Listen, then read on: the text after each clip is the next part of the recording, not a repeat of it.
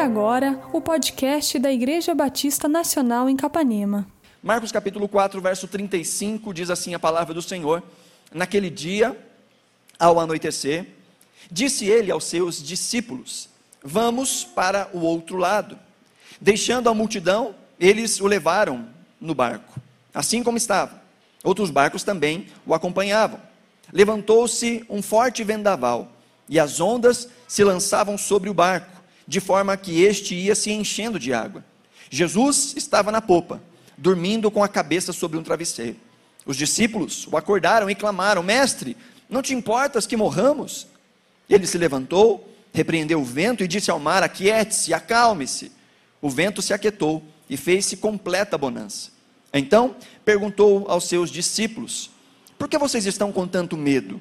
Ainda não têm fé?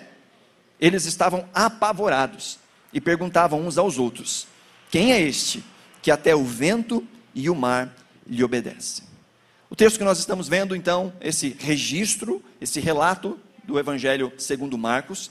Marcos diz logo no início do seu evangelho que o propósito, a sua apresentação é a apresentação de Cristo como sendo o próprio Deus, Jesus, o Filho de Deus. E é assim que ele vai trabalhar em todo o Evangelho, apresentando a pessoa de Cristo não como um profeta, não como um curandeiro ou coisa semelhante, mas mostrando, através dos discursos de Jesus, dos ensinos de Jesus e dos atos de Jesus, que Jesus de fato é Deus. E ele trabalha essa revelação não só diante uh, do, dos olhos dos incrédulos, Jesus também está se revelando até mesmo aos seus discípulos, até mesmo aos apóstolos que caminhavam tão próximos de Jesus.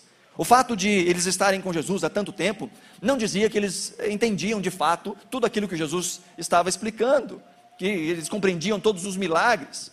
Fato é que em muitos momentos Jesus tira esse grupo de doze do meio da multidão e vai explicar tudo aquilo que ele tinha acabado de dizer, porque eles não entendiam. Jesus não só explicava por parábolas, Jesus também falava de maneira direta. Mas mesmo quando Jesus falava de maneira direta, os discípulos não entendiam às vezes o que ele dizia. Então Jesus tinha esse momento em que tirava os seus discípulos e explicava um pouco mais. E o Evangelho de Marcos, ele é dividido mais ou menos em dois grandes blocos. Do capítulo 1 até o capítulo 8, ou metade do capítulo 8, Jesus está revelando quem ele é, o seu poder, a sua autoridade, a sua autoridade sobre a natureza, a sua autoridade sobre a vida e sobre a morte, sobre é, principados e potestades e poderes malignos. Então, esses primeiros capítulos, Jesus está mostrando quem ele é. E a partir do capítulo 8, Jesus começa a mostrar o que é que ele veio fazer. Qual a sua missão, qual o seu propósito, que era subir a Jerusalém para ali morrer na cruz pelos pecados do seu povo. Então Marcos vai construindo essa narrativa e ele agrupa no início aí do seu evangelho vários milagres feitos por Jesus. Dentre eles, este milagre que nós conhecemos como Jesus acalmando uma tempestade. O contexto aqui, o texto diz lá no versículo 35, no início do versículo 35, naquele dia ao anoitecer. Que dia é este ao anoitecer? Bom, é mais um dia de muito trabalho de Jesus. De Jesus com seus discípulos em meio à multidão. Jesus já havia ensinado muito, pregado muito, tanto Mateus quanto Lucas colocam esse, esse momento de, de Jesus acalmando a tempestade, depois do início do seu ministério, depois de Jesus já ter pregado em vários lugares, já ter realizado vários milagres, várias curas. E aqui é mais um dia em que Jesus estava pregando o evangelho à multidão. A multidão começa a se aglomerar, começa a crescer. Jesus entra no barco e começa a se distanciar um pouco mais, para que ele pudesse falar às pessoas sem ser amassado e todo mundo pudesse ouvir o que ele estava falando. E depois desse dia, ensinando Marcos coloca aqui que foi logo depois dele explicar sobre as parábolas do reino, sobre dar ouvidos à mensagem do evangelho. Ele conta a famosa parábola do semeador, que a, a, palavra foi lançada e alguns corações a receberam, outros corações não a receberam. Então, o poder de receber o evangelho. E depois desse tempo de muita exposição da palavra, Jesus agora chama os seus discípulos para atravessarem o mar da Galileia. O mar da Galileia que na verdade não é um mar, o Mar da Galileia é, na verdade, um grande lago, um lago de água doce, também conhecido como Lago de Tiberíades, como uh, o Lago de Genezaré. São vários os nomes. A palavra hebraica usada para mar, a palavra yam, ela significa também um grande ajuntamento de águas. Então, ao ser traduzido, se traduziu como Mar da Galileia. Mas não é um mar, não tem água salgada, ele é água doce. Mas é um, uma grande extensão de águas, que separa ali uma parte do território de Israel. E Jesus então chama os seus discípulos para atravessarem agora para a outra margem desse mar da Galileia. Os discípulos ainda não sabiam para onde Jesus ia. Jesus não disse para onde ia, ele disse: Vamos embora, vamos entrar na água e vamos atravessar. Não disse para onde. Mais à frente nós vamos ver que Jesus estava indo agora para a região de Gadara, onde ele vai expulsar demônios de um jovem rapaz que não era judeu. Então Jesus começa agora a apregoar também o evangelho aos gentios, mas os discípulos não sabiam disso. O que eles sabiam é: Jesus nos deu uma ordem e nós vamos cumprir essa ordem. Nós vamos entrar no barquinho e nós vamos atravessar com Jesus. O texto aqui nos diz ainda que eles levaram Jesus. Né? O versículo uh, ah, 36 diz: Deixando a multidão, eles, falando dos discípulos, o levaram no barco assim como estava. Então o barco não era de Jesus, o barco era dos discípulos de Jesus. Boa parte desses discípulos eram pescadores de profissão, haviam abandonado a profissão de pescadores para agora caminhar com Jesus. Jesus era por profissão um carpinteiro, e agora então ele está aí no barco dos seus discípulos para atravessar. Outros barcos ali também estavam com ele. E aqui então se registra uma grande tempestade, com grandes ondas. Se você prestou atenção no que eu disse no início, o mar da Galileia não é um mar, é um lago. E como é que tem ondas tão grandes e uma tempestade no lago? Então aí vem mais um pouco de eh, geografia bíblica para nós. O lago de Genezaré, ou mar da Galileia, ele tem uma grande peculiaridade em relação a todos os lagos, por assim dizer, do mundo. A forma como a geografia de Israel está disposta, as montanhas que cercam o lago, os, os, picos montanhosos e gelados que estão ali próximos ao Mar da Galileia, fazem um grande funil sobre o Mar da Galileia.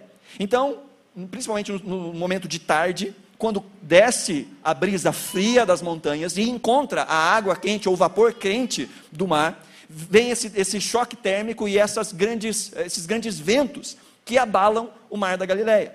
Foi registrado, inclusive, no, no ano de 1992, no mês de março, ondas no mar da Galileia de mais de 3 metros de altura. Essa altura, mais ou menos. Agora, imagina isso com um barquinho muito pequeno. Não eram grandes barcos que eles tinham. Inclusive, se você quiser pesquisar depois no YouTube, graças a Deus pelo YouTube hoje, que a gente tem, como, e até em Israel, ver relatos arqueológicos e coisas em museus, foi descoberto no ano de 1986 uma embarcação dos tempos de Jesus, quando houve uma grande, um grande esvaziamento ali, uma grande seca em Israel, e o Mar da Galileia deu uma grande recuada, pessoas encontraram ali o, o fóssil, por assim dizer, de um, de um barco, e um, depois de um grande trabalho de, de, retirada desse, desse barco que estava ali, foi levado, hoje ele está no museu em Israel, para ver o tamanho desse barco. Um barco que comportava tranquilamente entre 15 e 20 pessoas, mas um barco pequeno, um barco modesto. Até então, muitos dos críticos da Bíblia diziam que não era possível que houvesse embarcações que comportassem tanta gente no Mar da Galileia àquela época. A única coisa que se tinha eram relatos históricos, tanto bíblicos quanto relatos de um historiador chamado Flávio Josefo. Mas depois desse achado arqueológico, agora não tem nem como mais discutirem. Tem ali uma prova de que haviam barcos para carregar tantas pessoas. E havia então esse, esse, esse mudar do vento. O texto nos diz aqui, versículo 37, que levantou-se um forte vendaval. Essa palavra vendaval, muitas vezes na Bíblia, é traduzida pela palavra redemoinho ou furacão. Lucas vai dizer que desceu um vendaval sobre o mar da Galileia e as águas se agitaram. Então essa é a cena. Os discípulos no barco com Jesus e uma grande tempestade e um grande desespero. E se você perceber aqui, esse texto, ele se organiza em torno de três perguntas. Uma pergunta dos discípulos para Jesus: Senhor, o senhor não se importa que a gente morra? Depois, uma pergunta de Jesus para os seus discípulos: ah, Por que vocês estão com tanto medo? Vocês ainda não têm fé? E por último, uma pergunta dos discípulos para os discípulos: Quem é esse que até o mar e as ondas obedece? Então é sobre essas três perguntas que nós vamos meditar um pouquinho nessa noite. Aqui já podemos fazer um paralelo logo de cara sobre as tempestades que nós enfrentamos na vida. É claro que falando agora de uma maneira mais metafórica, que nós passamos por grandes turbulências e grandes tempestades. E essa primeira pergunta que nós encontramos aqui no versículo 38, Jesus estava dormindo, descansando, mais uma vez mostrando, tanto em Mateus quanto em Marcos quanto em Lucas, a plena humanidade de Jesus. Jesus é plenamente Deus, mas enquanto caminhou sobre essa terra também plenamente humano.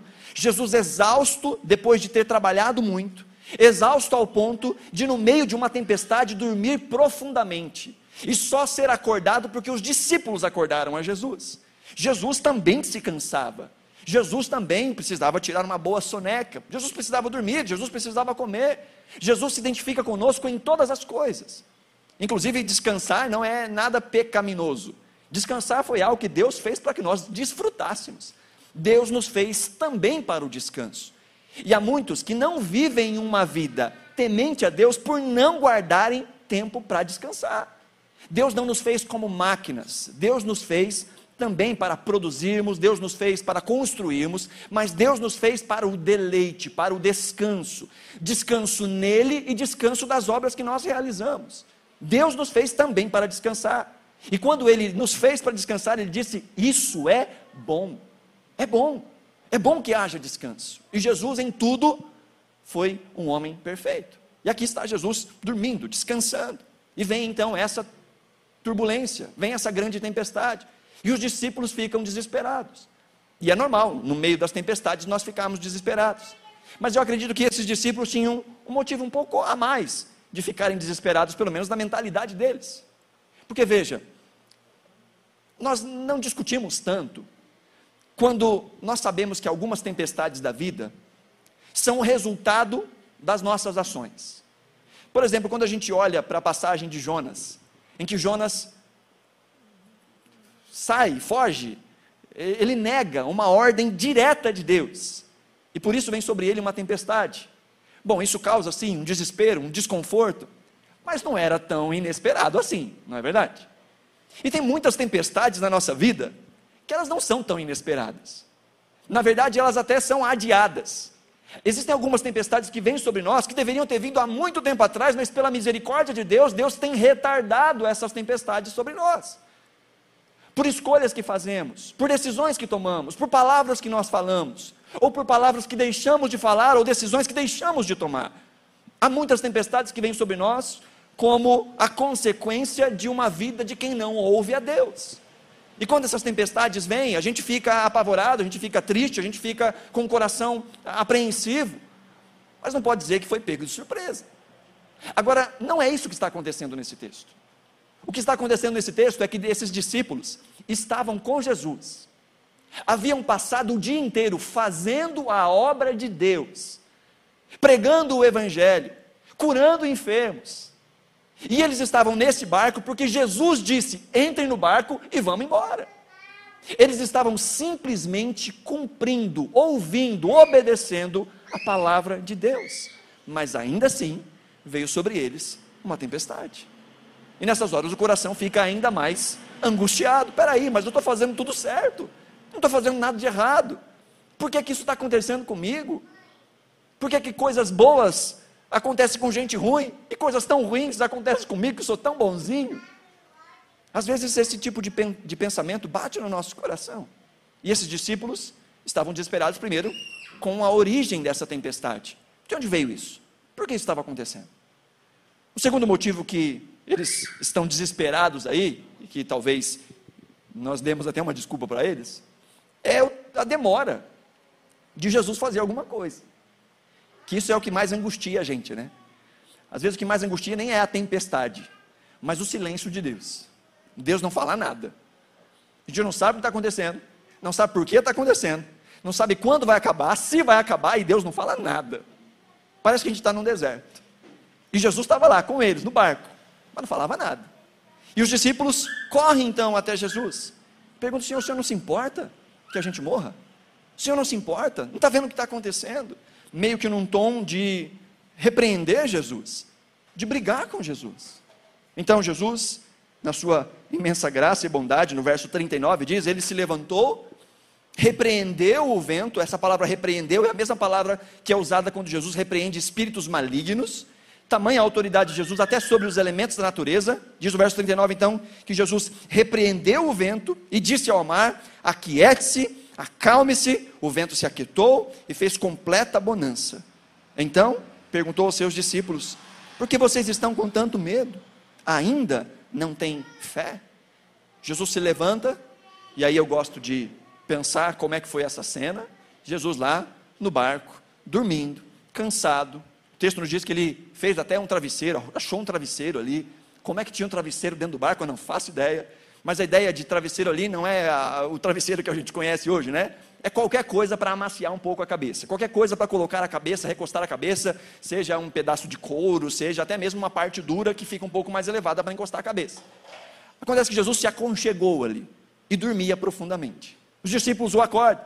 E Jesus dá aquela bela espreguiçada, isso está só na minha versão da Bíblia, tá? Jesus dá aquela bela espreguiçada. Ah, primeiro fica um pouco nervoso, porque estava dormindo gostoso. E eu acho que essa repreensão tão dura tem a ver com isso também. Poxa, você gosta de ser acordado na hora que está naquele sono bom, tranquilo, gostoso. Você gosta de ser acordado? Eu não gosto. E eu tenho uma esposa que gosta menos ainda. Se acorda ela do jeito errado, é o resto do dia. Eu sei que você está assistindo. É o resto do dia com a cara braba. Mas Jesus se levanta ali, dá aquela espreguiçada, vai para a frente do barco, levanta as mãos e diz: Aquieta-te, aquieta-te, vento. Fica quieta a água. E o texto nos fala, nos fala que houve uma grande bonança, que de maneira imediata cessaram as tempestades. O que aqui nós vemos são dois milagres.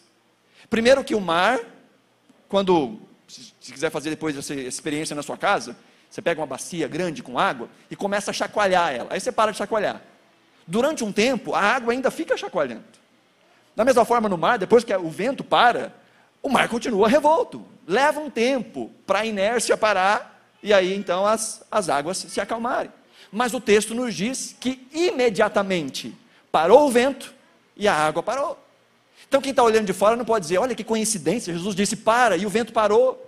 É, mas então a água ia continuar se fosse só coincidência. Mas o vento parou e a água parou. Um grande milagre. E depois de acalmar a tempestade, está na hora de Jesus confrontar os seus discípulos. Está na hora de não acalmar os seus discípulos, mas confrontar os seus discípulos. E qual é a frase de Jesus? Porque vocês estão com tanto medo, ainda não têm fé? E eu quero que a gente preste bem atenção nesse ainda. Ainda não tem fé? Veja, há um ponto da caminhada cristã em que uma fé pequena uma fé simplória, é esperada. Não é esperado maturidade de crianças pequenas. Embora a gente espere responsabilidade, mas não é esperado maturidade de crianças pequenas. Assim na fé, aqueles que começam a caminhar na fé, que estão descobrindo a fé, estão descobrindo a Cristo, estão descobrindo o Evangelho, passam por momentos aí de uma fé pequena. Mas há um momento da caminhada em que já passamos um certo tempo, em que já tivemos as nossas experiências com Deus, em que já ouvimos o suficiente a palavra de Deus, e que já não há mais desculpas para uma fé tão pequena. E é exatamente isso que Jesus está confrontando ainda. Vocês não têm fé. E veja, Jesus equivale às duas coisas: incredulidade e medo. Medo como um sinônimo de incredulidade. As duas coisas caminhando juntos. Porque crer no Senhor, confiar no Senhor, deve livrar o nosso coração do medo, não dos desconfortos da vida, mas do medo, do desespero, da angústia profunda. Nós temos meditado ao longo desses últimos cultos, nessa série sobre vitória. E tem uma coisa que crente gosta é vitória, né? Gosta do culto da vitória. Esse é o ano da vitória, e nós estamos falando bastante de vitória. Mas é vitória sobre o desânimo, é vitória sobre a tentação, é vitória sobre a imaturidade, e hoje vitória sobre o medo. E o Senhor tem para nós ferramentas para vencermos o medo. E à medida em que nós vencemos essas coisas que hoje nos vencem, nós vemos a vida se desenrolando de uma forma completamente diferente. Jesus então confronta os seus discípulos perguntando: por que é que vocês estão com medo? Vocês ainda não têm fé? E não faz sentido a pergunta dos discípulos. Não faz sentido olhar para Jesus e dizer: o Senhor não se importa. Porque perguntar isso é se esquecer de um monte de coisa. Primeiro, Jesus tinha dito para eles: Nós vamos atravessar. Jesus não disse: Nós vamos entrar nesse barquinho e nós vamos afundar ali na frente. Jesus disse: Vamos atravessar, vamos passar para o outro lado. Havia uma palavra de Jesus, havia uma promessa de Jesus. E o que os discípulos, ao questionarem a bondade de Jesus, estão fazendo é questionar a palavra de Jesus, questionar a promessa. Outra razão pelo fato de que isso não fazia tanto sentido, essa pergunta dos discípulos, é que eles se esqueceram da presença de Jesus. Eles não estavam sozinhos no barco. Jesus estava com eles. E se desse ruim para eles, dava ruim para Jesus também. Jesus estava com eles, mas eles se esqueceram que Jesus estava com eles. ou pelo menos se esqueceram da importância de ter Jesus com eles. Algo também que eles se esqueceram foi a postura de Jesus, ou não perceberam a postura de Jesus. Porque enquanto a água batia para todo lado, entrava um pouco dentro do barco, os discípulos gritando, o texto nos mostra aqui um, um, um clamor, um grito, um desespero. Enquanto eles estavam desesperados, Jesus puxava uma paia tranquilinha, dormia de sonhar. Jesus estava tranquilo, Jesus estava em paz, porque aquele que confia no Senhor sabe que, ainda que ele passe pelo vale da sombra da morte, ele não precisa temer, porque o Senhor está com ele. Isso não significa que nós não vamos enfrentar vales, que nós vamos enfrentar dificuldades, que nós não vamos enfrentar tribulações ou tempestades, mas isso significa que nós não enfrentaremos essas mesmas coisas sozinhos. Sabe, eu já falei isso várias vezes. E quando você olha para as Escrituras e vê Deus falando com o seu povo, não temas. Ou Deus fala antes e depois, eu estou com vocês. Ou Deus fala, esse é o meu caráter, e fala algo do caráter dele. Ou Deus faz as duas coisas fala quem ele é e que está com o seu povo. Se você quiser depois, faz uma pesquisa. Eu separei aqui alguns versículos.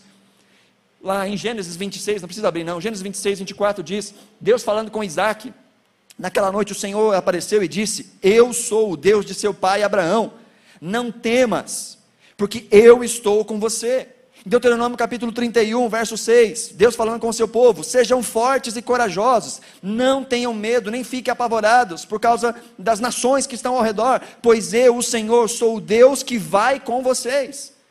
Moisés chama Josué e, ao falar sobre a missão de Josué que aconteceria logo após a morte de Moisés, Deus, por intermédio de Moisés, diz no capítulo 31 de Deuteronômio, verso 7. Então Moisés convocou Josué e lhe disse, na presença de todo Israel: Seja forte e corajoso, pois você irá com este povo para a terra que o Senhor jurou aos seus antepassados que lhe daria. E você repartirá entre eles com, como herança. O próprio Senhor irá à sua frente e estará com você, e ele nunca o deixará, nunca o abandonará. Não tenha medo, não desanime. Sofonias capítulo 3, verso 16 diz: Naquele dia dirão a Jerusalém: Não tema, ó Sião, não deixe suas mãos enfraquecerem, o Senhor, o seu Deus, está no meio de ti. Jeremias capítulo 1, verso 7, Deus falando com Jeremias quando ele teme pelo seu próprio chamado, se achando jovem demais. O verso 7 diz: O Senhor, porém, me disse, Jeremias está dizendo: O Senhor, porém, me disse: Não diga que você é muito jovem. A todos que eu enviar, você irá e dirá o que eu ordenar a você. Não tenha medo deles, pois eu estou com você para protegê-lo, diz o Senhor. Atos capítulo 18, verso 9 e 10. Palavras também a respeito do apóstolo Paulo. Certa noite o Senhor falou a Paulo em visão: Não tenha medo, continue falando e não fique calado, pois eu estou com você e ninguém vai lhe fazer mal. Então, todas as vezes que Deus diz ao seu povo: Não tenha medo, não tenha medo, não é simplesmente deixe o seu coração ficar tranquilo à toa. Deus diz: Não tenha medo, porque eu estou com você. Mesmo um salmista fala isso, ainda que eu ande por um vale de trevas e morte, eu não vou temer, por quê? Porque tu estás comigo. Ainda o salmista no Salmo 46 diz: Deus é o nosso refúgio, a nossa fortaleza, auxílio sempre presente na adversidade, por isso não temeremos. E ainda no Salmo 118, verso 6 diz: O Senhor está comigo, não temerei. O que podem me fazer os homens? A presença de Jesus deveria ser motivo suficiente para que eles não ficassem desesperados. Mas eles se esqueceram da presença de Jesus, se esqueceram das palavras de Jesus, não perceberam a postura de Jesus e se esqueceram do poder de Jesus. Os três evangelhos colocam essa narrativa após Jesus já ter realizado vários milagres. Em João, nós vemos que o primeiro milagre de Jesus, lembra qual foi o primeiro milagre de Jesus? Transformou água e vinho. O texto lá é claro: este foi o primeiro milagre de Jesus. E ele já estava com os seus discípulos. Mas tanto Mateus como Lucas colocam esse mesmo texto após Jesus ter curado um leproso, e os discípulos estavam juntos. Após Jesus ter curado o servo de um centurião, isso lá em Mateus capítulo 7, em Lucas capítulo 7. O centurião vem até Jesus, fala: Olha, meu servo está muito doente, mas não precisa vir até minha casa, eu não sou digno de que o Senhor entre na minha casa. Mas eu sou um homem de autoridade, e eu sei que quando eu falo para um dos meus soldados, vai aqui ou vai lá, ele me obedece. E eu sei que se o Senhor der uma palavra, o Senhor não precisa ir lá, se o Senhor der uma palavra, o meu servo vai ser curado. Jesus olha para aquela atitude do homem e diz: Olha, em toda Jerusalém, em todo Israel, eu não vi uma fé desse tamanho. vai, o teu servo está curado. Isso acontece, o servo daquele centurião é curado. Ainda em Mateus capítulo 7, antes desse momento, Jesus é, é, cura a sogra de Pedro. Alguns dizem que é por isso que Pedro negou Jesus três vezes, mas isso é apócrifo, tá bom? Jesus cura a sogra de Pedro. Ainda em Lucas capítulo 7, diz que Jesus havia ressuscitado o filho de uma viúva na cidade de Naim. E os discípulos estavam juntos, viram Jesus curando o leproso, viram Jesus ressuscitando o morto, viram Jesus transformando água em vinho. Ainda em Lucas capítulo 7, um pouquinho antes dessa passagem lá em Lucas, João Batista está preso e ele manda alguns mensageiros até Jesus. E João também tinha suas dúvidas sobre Jesus, porque ele estava preso. E ele manda mensageiros para perguntarem a Jesus: O senhor é mesmo o Cristo? Ou a gente tem que esperar algum outro? E a resposta de Jesus é maravilhosa. Em Lucas capítulo 7, verso 22 diz: Então ele respondeu aos mensageiros: Voltem e anunciem a João o que vocês ouviram e o que vocês viram. Os cegos vêm, os aleijados andam, os leprosos são purificados, os surdos ouvem, os mortos são ressuscitados e as boas novas são pregadas aos pobres. Jesus diz isso para aquelas pessoas que eram testemunha, que Jesus já havia curado surdo, cego, leproso, ressuscitado morto. E os discípulos de Jesus estavam com ele em todas essas ocasiões. Mas agora, diante de uma tempestade, a pergunta: será que Deus se importa conosco? Será que o Senhor não vai fazer nada? O Senhor não se importa que a gente morra? Sabe, queridos, e às vezes nós podemos ter atitudes como essa de após termos presenciado, ou até mesmo experimentado muitas e muitas maravilhas e milagres do Senhor, de não só termos ouvido histórias, mas vivido histórias, que a gente diz, só foi pela misericórdia de Deus, não fosse a graça de Deus, isso não teria acontecido, de coisas inexplicáveis, de milagres, coisas que nós vimos e ouvimos, ou presenciamos, ou vivemos, mas talvez diante de algumas situações, achamos que dessa vez não vai rolar. Dessa vez Deus se esqueceu de nós. É por isso a pergunta de Jesus: ainda não tem fé? Depois de terem ouvido tanto, depois de terem visto tanto, eu estou com vocês, ainda não tem fé? E o que nós vemos então, após esse evento, os discípulos com o foco demasiado na tempestade, ao ponto de perder a visão de quem é Deus, e esse é o perigo que todos nós corremos, em meio às nossas tribulações, em meio às nossas tempestades, sejam tempestades que nós provocamos ou que simplesmente aconteceram. De nós focarmos tanto na dificuldade, tanto na aflição, que nós esquecemos o Deus a quem servimos, a bondade do Senhor a quem servimos, a presença do Senhor a quem servimos, aquele que disse: Eu estou convosco todos os dias, até a consumação dos séculos. Então, após esse momento em que Jesus confronta os seus discípulos, vem aí a última pergunta no versículo 41. Eles estavam apavorados e perguntavam uns aos outros: Quem é esse que até o vento e o mar lhe obedecem? O texto aqui tem alguns paralelos interessantes. Se nós olhamos para a língua original, aqui a Marcos usa bastante aqui um superlativo, falando de algo grande. Primeiro ele fala que se levantou uma grande tempestade. E em grego a palavra ali, a gente conhece essa palavra, a palavra mega. Houve uma mega tempestade. E aí então, depois daquele desespero, eles correm para Jesus, Jesus faz alguma coisa, Jesus se levanta, vai à frente do barco, manda se acalmar a tempestade, manda se acalmar as ondas, e diz o texto do original que houve uma mega calmaria, uma mega bonança. E agora, diante disso que eles presenciaram, diz o texto que eles estão mega apavorados. Eles estão mais apavorados agora do que quando estava a tempestade. O que é algo compreensível. Porque uma visão da glória de Deus nos coloca de joelhos. Uma visão verdadeira da santidade, do poder de Deus nos coloca de joelhos. Eu tenho as minhas dúvidas quando eu ouço pessoas dizendo que tiveram visões, sonhos, que viram Deus, e que isso não produz na vida nenhum tipo de alteração, nenhum tipo de mudança não produz frutos. Ah, eu vi Deus, eu tive uma revelação, Deus falou comigo, mas isso não produz nenhum senso de reverência, de transformação. Porque quando nós olhamos nas Escrituras, pessoas que tiveram um encontro com Deus, a reação delas é de pavor. Não de pavor no sentido de medo de ser destruído ou coisa assim, mas de um profundo respeito por reconhecer o tamanho de Deus e o nosso tamanho. Quando Pedro está diante de Jesus, logo após o milagre da pesca, Jesus está no barco. Pedro se joga aos pés de Jesus e diz: Senhor, tem misericórdia de mim, porque eu sou pecador. Quando Isaías tem a visão do trono de Deus, ele diz: Ai de mim, eu vou perecer, eu vou ser destruído, porque eu sou um homem de lábios impuros e eu habito no meio de um povo de lábios impuros. Mesmo João, o apóstolo do coração, aquele que é chamado de o apóstolo a quem Jesus amava, quando ele tem no Apocalipse uma visão do Cristo ressurreto, diz o texto que ele se joga no chão e fica como um defunto, morto. Porque quando nós reconhecemos o poder e a autoridade de Deus, nós lembramos quem nós somos, o nosso tamanho, como nós somos finitos. E como é que nós, sendo finitos, como é que nós, não conhecendo todas as coisas, e não tendo poder sobre todas as coisas, nem autoridade sobre todas as coisas, às vezes, às vezes temos a audácia de dizer: o Senhor não se importa comigo? Sendo nós frutos da Sua bondade e do Seu amor, Ele nos criou e Ele nos sustenta com o poder da Sua palavra.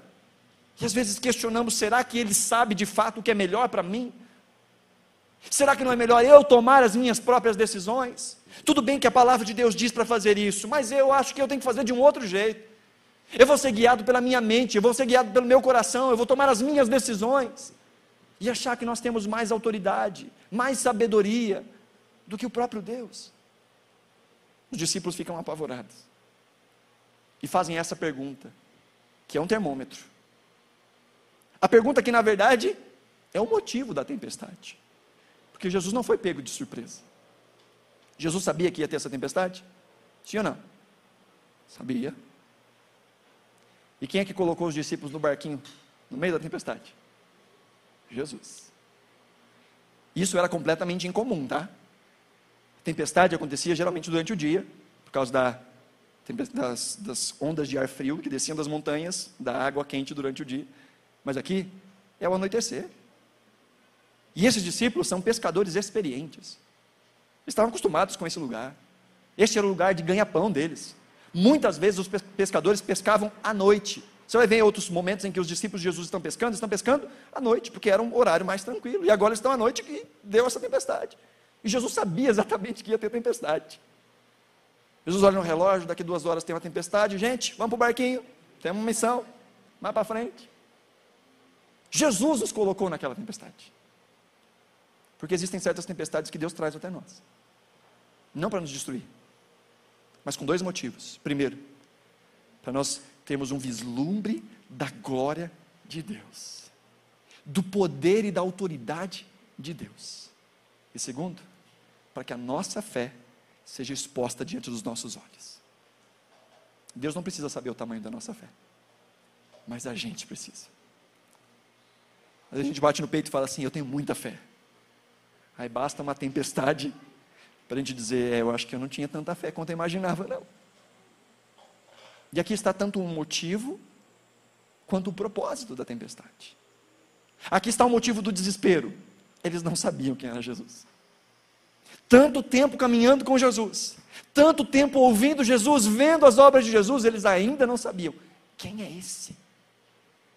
A forma como, Mar, como Mateus descreve essa cena, palavra que Mateus usa, Mateus usa a expressão: que tipo de gente é essa? No original. Não é quem é no sentido assim, entre as pessoas, quem é essa pessoa. Não. É que tipo de, de gente, que, que, que criatura é essa? De que qualidade é esse homem?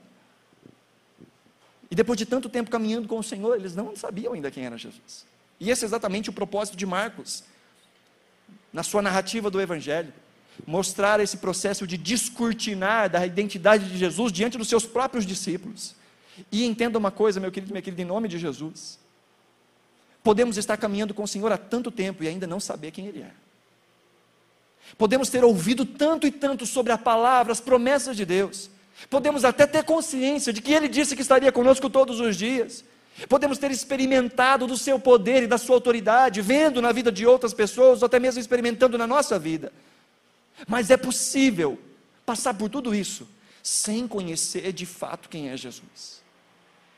E confundir Jesus com o amuleto da sorte, com as chaves do sucesso, com aquele que vai fazer as minhas vontades.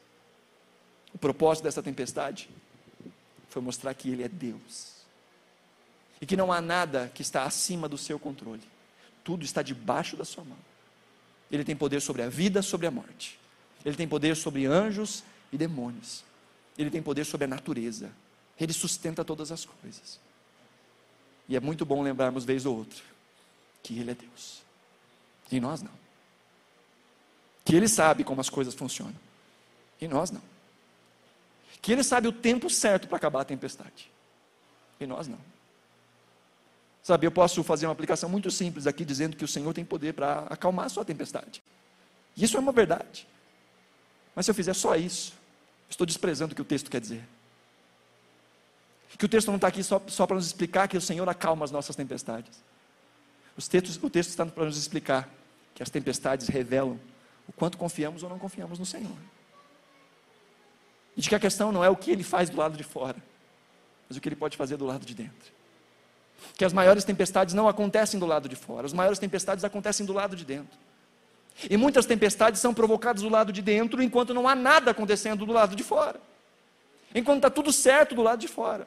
Mas o nosso coração está turbulento. E esse texto nos mostra que quando nós nos lembramos que há um Cristo conosco, ainda que passemos por um vale de aflições, ainda que passemos por tempestades, nós podemos descansar, porque Ele cuida de nós. E nós podemos ver a Sua glória em meio às dificuldades. E Ele pode sim, e na maioria das vezes Ele faz. Ele acalma as tempestades do lado de fora. Mas o mais importante é de nos lembrarmos que Ele é Deus e que Ele se importa conosco. Se importa tanto ao ponto de permitir que certas circunstâncias venham sobre nós para aprimorar a nossa fé. Fé tem tamanho. Jesus muitas vezes disse aos seus discípulos: homens de pequena fé. Fé tem tamanho. Fé cresce. Fé, se desenvolve. E como é que a fé se desenvolve? Paulo nos explica lá em Romanos, Romanos 11. A fé vem pelo ouvir. Ouvir o quê? A palavra de Deus. Dar ouvidos, buscar conhecer. E por quê? Porque quanto mais nós conhecemos a palavra, mais nós conhecemos o Cristo da palavra. Quanto mais conhecemos as promessas, mais conhecemos o caráter daquele que fez a promessa. E nos lembramos que ele disse: Eu estou com vocês todos os dias, até a consumação dos séculos. E nós podemos dizer: aquele que criou os céus, aquele que sustenta a terra, com o poder da Sua palavra, está conosco todos os dias, no dia bom e no dia mau, no meio da bonança e no meio da tempestade, Ele está conosco. E se Ele permite, ou se Ele traz sobre nós tempestades, é com o propósito de nos aprimorarmos.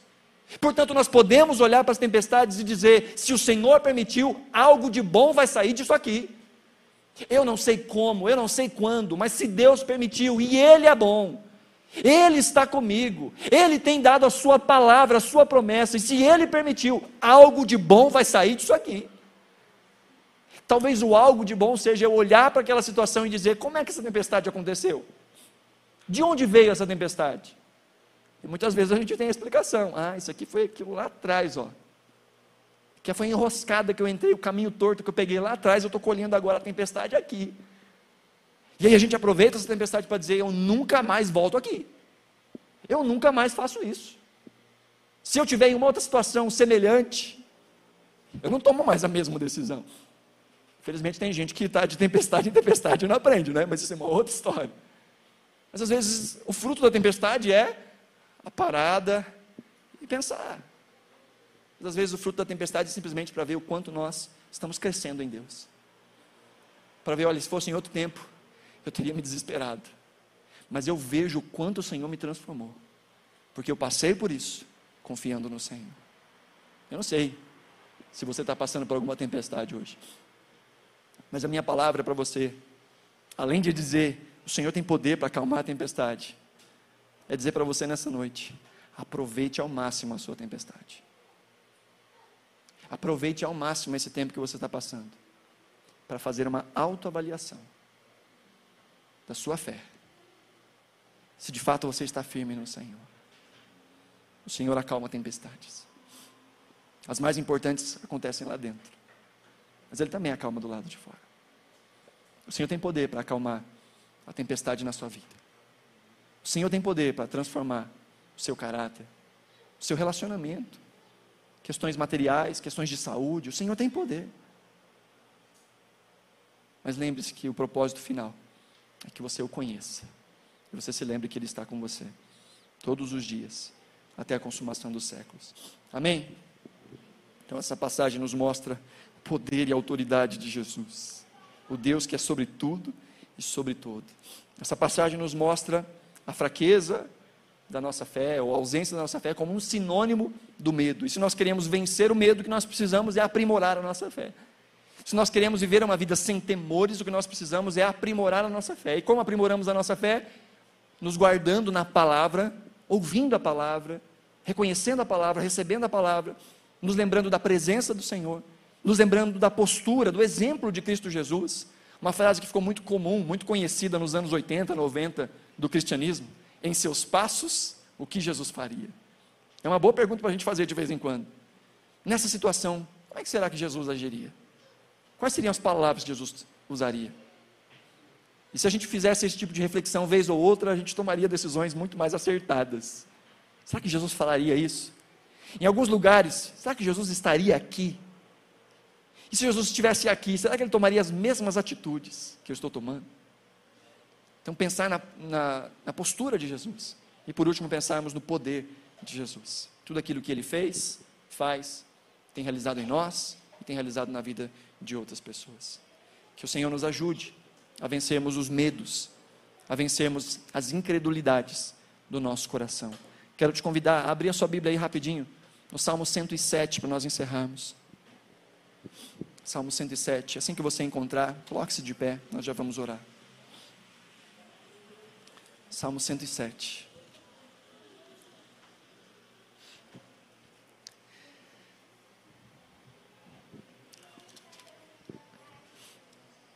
Salmo 107, verso 23, diz assim: Fizeram-se ao mar em navios, para negócios na imensidão das águas, e viram as obras do Senhor, as suas maravilhas nas profundezas. Deus falou e provocou um vendaval que levantava as ondas, subiam aos céus e desciam aos abismos Diante de tal perigo, perderam a coragem. Cambaleavam, tontos como bêbados, e toda a sua habilidade foi inútil. Na sua aflição, clamaram ao Senhor, e Ele os tirou da tribulação em que se encontravam. Reduziu a tempestade a uma brisa e serenou as ondas. As ondas sossegaram e eles se alegraram. E Deus os guiou até o porto almejado. Que eles deem graças ao Senhor por seu amor leal e por suas maravilhas em favor dos homens. Que o exaltem na assembleia do povo e o louvem na reunião dos líderes. Um texto muitos séculos antes dessa passagem que nós meditamos. Falando que Deus levanta tempestades e acalma tempestades com o propósito de demonstrar a sua bondade, a sua glória e o seu cuidado para conosco. Que a nossa habilidade é inútil. E é nessas horas que a gente precisa de fé. Porque é quando a gente não precisa de força, a gente não precisa de fé. Se as nossas forças dão conta, a gente não precisa de fé. Se a gente consegue fazer, o que a gente precisa só é de inteligência, de ouvir a Deus, de obedecer a Deus. Mas quando não tem nada que a gente possa fazer, é nessa hora que a gente precisa de fé. E dizer, Senhor, não tenho recursos. Acabaram as minhas forças. E se não for a misericórdia do Senhor, nada vai acontecer. Mas graças a Deus, existe misericórdia para nós.